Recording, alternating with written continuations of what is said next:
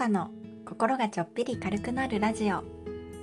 お聞きいただきありがとうございます。この放送は子育て中の専業主婦モカがおしゃべり得意じゃないけど音声配信に挑戦していくチャンネルです。これから配信始めてみようかなと思っている方のご参考になれば幸いです。どうぞゆるりとお付き合いください。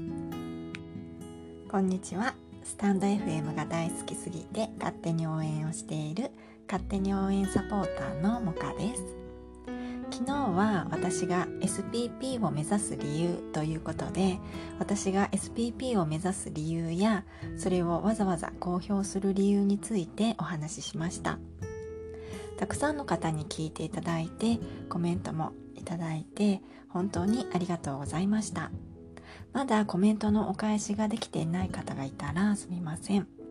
なるべくコメントいただいた方の配信を聞いてからお返事したいなと思っているのでお時間いただいています。コメントいつもありがたく読ませていただいています。ありがとうございます。昨日の配信はちゃんと台本も書いて自分の言いたいことを全部言えていたつもりだったんですけど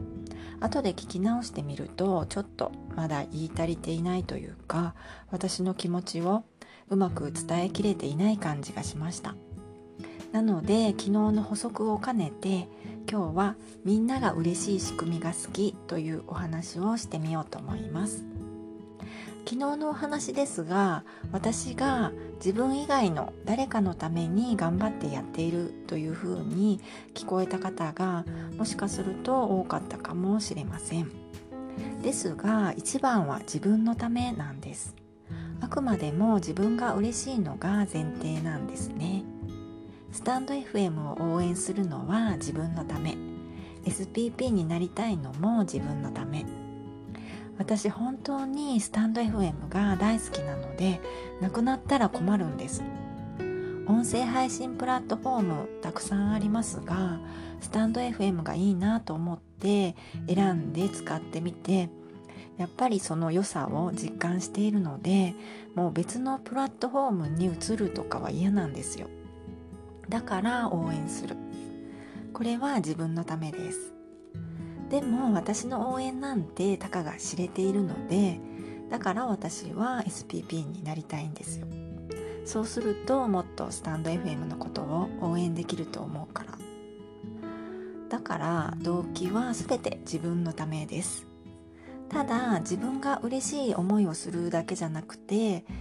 自分が嬉しいことによって周りの人も嬉しい仕組みというのが好きなんです。